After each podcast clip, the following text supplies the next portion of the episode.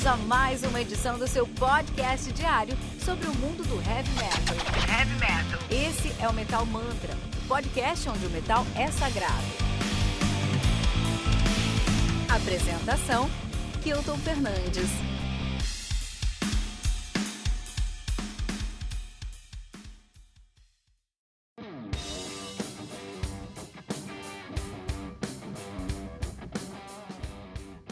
Wush, do Deep Purple, álbum lançado no dia 7 de agosto de 2020 pela Ear Music, música que conta com 13 músicas, totalizando 51 minutos de play, e o Deep Purple, que são dinossauros do heavy metal hard rock de Hertford, na Inglaterra, nativa desde 1968, na verdade os caras estiveram nativa de 68 a 76, pararam em 76, voltaram em 84 e estão nativa aí desde então. A banda que tem já 21 lançamentos, tá? 21 discos lançados, é muita coisa. Vamos começar então. Eles começaram com o seu debut de 68, Shades of the Purple. Olha aí, cara. Seria esse o início do heavy metal? Não sei, vamos conversar sobre isso. Depois lançaram o The Book of Taliesin de 68 também, o Deep Purple de 69, o Deep Purple in Rock 70, Fireball de 71, Machine Head de 72, Who Do We Think We Are de 70 e 3 Burn de 74, Stormbringer de 74, Come Taste the Band de 75, Perfect Strangers de 84, The House of Blue Light de 87, meu, meu nascimento aqui ó. Slaves and Masters, de 90, The Battle Rages On, de 93, Perpen Perpendicular, de 96 também. Uh, Abandoned, de 98, desculpa, o Battle, The Battle Rages On é de 93 e o Perpendicular é de 96. Abandoned, de 98, Banana, de 2003, Rapture of the Deep, de 2005, Now What, 2013, Infinite, 2017 e agora o Wush de 2020. A banda que é atualmente formada por Ian Page, bass na bateria, Roger Glover na, no vocal e no baixo, Ian Giller só no vocal, Steve Morse na bateria e Don Air no tecladão, né? Que toca, já tocou no, no Ozzy, no Rainbow the Cage, no Empire. Hoje toca só sozinho como Don Air. Olha aí, cara. Interessante, interessante, interessante. Deep Purple, cara. Uh, os caras fazem um hard rock britânico. Tem muito heavy metal? Sim, tem. Mas é um hard rock britânico e não tem nada de errado nisso. Não é, chamar o Deep Purple de hard rock britânico não é diminuir os caras. Muito pelo contrário, os caras merecem essa tag porque eles são excelentes no que eles fazem. E é muito difícil definir esse estilo porque foi por aqui, foi aqui que tudo começou, né? Black Sabbath com seu debut em 1970, né? Invocando todos os demônios com diabolos em música foi que começou a, a, brincadeira toda do heavy metal, cara. Mas, olha que interessante, em 68, o Deep Purple já havia lançado Shades of Deep Purple. Seria, e também o Tales of Tallahassee. Seria então, o Deep Purple real criador do heavy metal? Não sei, porque o próprio uh, Shades of Deep Purple e o, o, o, o Tales of Tallahassee, eles não era um disco de heavy metal, cara. Até porque eles tinham muito mais assim de um hard rock progressivo, né? É, desse prog rock setentista. Tinha mais essa cara que de verdade o heavy metal, né? Um, apesar do, do, do, do, do Deep Purple ter coisas aí na sua discografia, por exemplo, como o Highway Star, ou um, uh, Perfect Stranger, ou até Child in Time, que são coisas até de proto-heavy, né? Coisas que eu diria até que saem um proto power metal, eu não consigo colocar o Deep Purple nessa bacia do metal britânico, assim. Não consigo colocar o Deep Purple junto com Iron, junto com Black Sabbath, junto com Judas Priest. Eu vejo muito mais o Deep Purple é, é, sendo rotulado como um hard rock britânico. Eu acho mais justo. E não é negativo isso, porque ele fica do lado de bandas aí como Uriah Heep, como Rainbow, como Nazareth, como Whitesnake, entende? E que é uma bacia incrível, Rainbow com Rainbow com Stargazers tem o melhor álbum da história aí do do, do do heavy metal, né, que é o Stargazers, cara. E, então eu não vejo eles assim tanto assim o, o, o como heavy metal eu vejo mais eles na bacia do hard rock. Eu acho que isso é positivo. O Deep Purple que tá nativo aí desde 68, cara. Isso é mais tempo que muita gravadora, entendeu? E os caras tiveram grandes formações aí, mas acho que a mais icônica, icônica com certeza é formada pelo Gillian, pelo Pace, Lord, Glover e Blackmore. Que, no, que, que formação, né? Gillian, Pace, Lord, Glover, Blackmore. Qual que são os caras no estúdio? Você vai ter coisas fantásticas mesmo, né? Fora essa formação específica, acho que a mais, pra, mais interessante para mim mesmo foi o que teve o, o Coverdale, o David Coverdale no, no, no, no vocal, né? E o Glenn Hughes no baixo. E com essa formação aí, eles gravaram o, o, o Burn e o Stormbringer, que são dois álbuns que eu gosto pra caramba também, do Deep Purple. Mas em suma, acho que é, essa banda aqui é uma banda com muita classe, que envelhece super bem e ainda ganha mais prestígio com cada lançamento que os caras têm. Incrível, cara, né? E eu esperei muito o lançamento do Wush, cara. Eu contei os dias pra esse disco ser lançado, né? Esse disco aqui era para ser lançado no dia 12 de junho, mas conta da pandemia foi postergado agora para 7 de agosto, 20 dias antes do meu aniversário, então foi um presente antecipado aí para mim. Muito obrigado, Purple. Obrigado pela consideração aí. É, e eu fiquei impressionado com o cheiro que esse disco tem de Deep Purple, cara.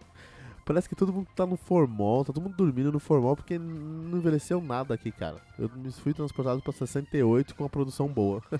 os solos continuam muito bons, o Steve Morse tá mandando muito, os teclados são incríveis.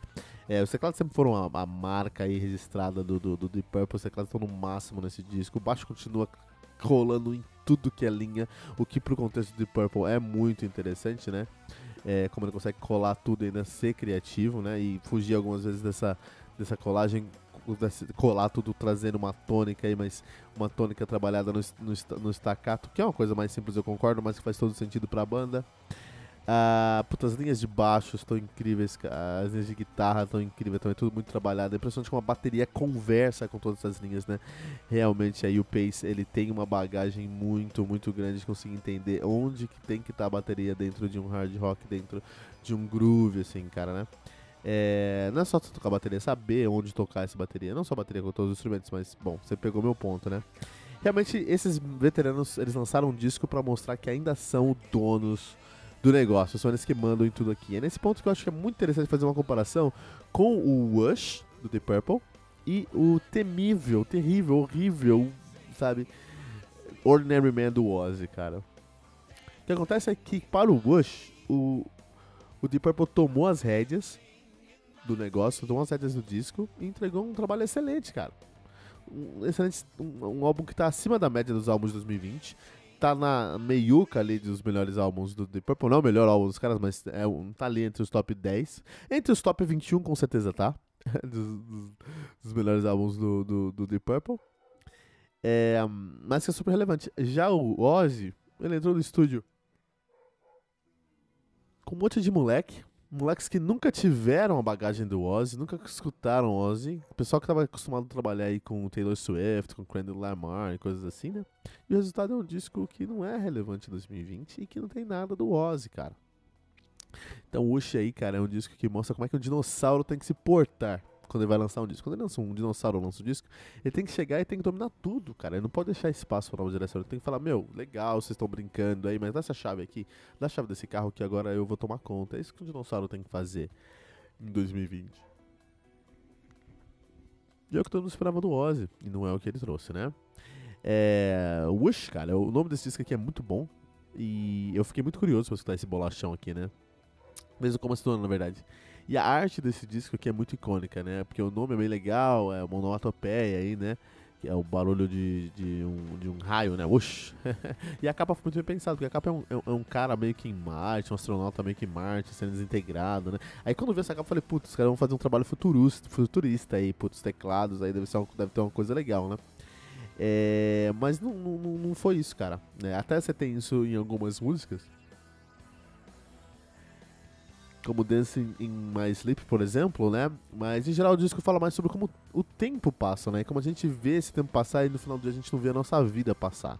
Eu acho que essa é uma discussão muito mais interessante quando eles são uma discussão futurista aí, futurística, futurística, né?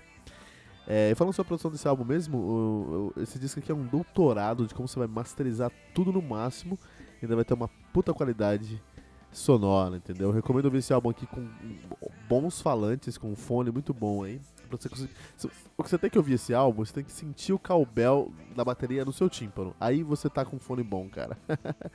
a, a, produção que ficou a cargo aí do, do Bob Ezrin, Bob Ezrin que foi tecladista do Alice Cooper muitos anos, né? Ele saiu em 83 lá do, do, do Alice Cooper.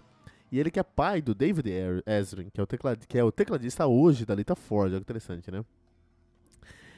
Um, e eu, eu, eu, gosto muito da. Né, em questão de produção, acho que dá pra gente perceber uma produção muito interessante. Como a produção foi feita desse disco. Quando você escuta, por exemplo, o Wush, né? A faixa título, que ela começa com baixo plugado no fuzz, cara. Que, que é muito gostoso de ver. Difícil trazer. Acho que uma outra música que tem uma, uma produção muito legal aí também pra gente sentir é. Um, pra gente saber o que tá acontecendo aí. É é a Man Alive, cara. Man Alive é uma, é uma música que tem uma produção bem interessante aí. Porque tem uma narração, tem uma, uma ambientação, né? A décima primeira música do álbum aí. Man Alive, acho que é, é, dá pra perceber uma produção acima da média, na verdade. É uma produção muito difícil de fazer. É aqui dá uma aula mesmo como fazer isso. Não só como aula, tem uma aula também de identidade musical nesse disco aqui. Porque se você pega qualquer uma música, qualquer, uma, qualquer música desse álbum aqui, coloca num bacião aí de top 200 músicas de 2020, você vai facilmente reconhecer que está falando de Purple ali, tá? Todo, todo riff tem, tem, tem uma narrativa, cada groove, cada riff, cada convenção tem um senso narrativa, tem, tem, um, tem um motivo, cada um desses, desses elementos se leva para algum lugar dentro do trabalho, cara. E isso é impressionante, é muito difícil de fazer, cara, né? E aí, os caras realmente, bom, depois de 21 álbuns lançados, os caras com certeza sabem o lugar deles no, no, no, no, no heavy metal e trazem é, e corroboram isso a cada lançamento, né? Então, a discussão para então uma pergunta para você que tá ouvindo esse episódio aí com a gente aqui no Metal Mantra, cara.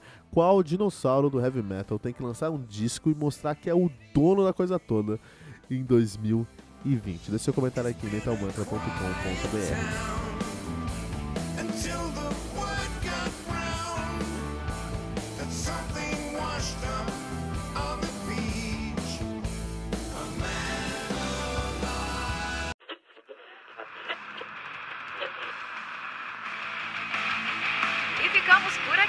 mais uma edição do seu podcast diário sobre o mundo do heavy metal. Esse é o Metal Mantra, o podcast onde o metal é sagrado. Não esqueça de deixar seu comentário no nosso site metalmantra.com.br.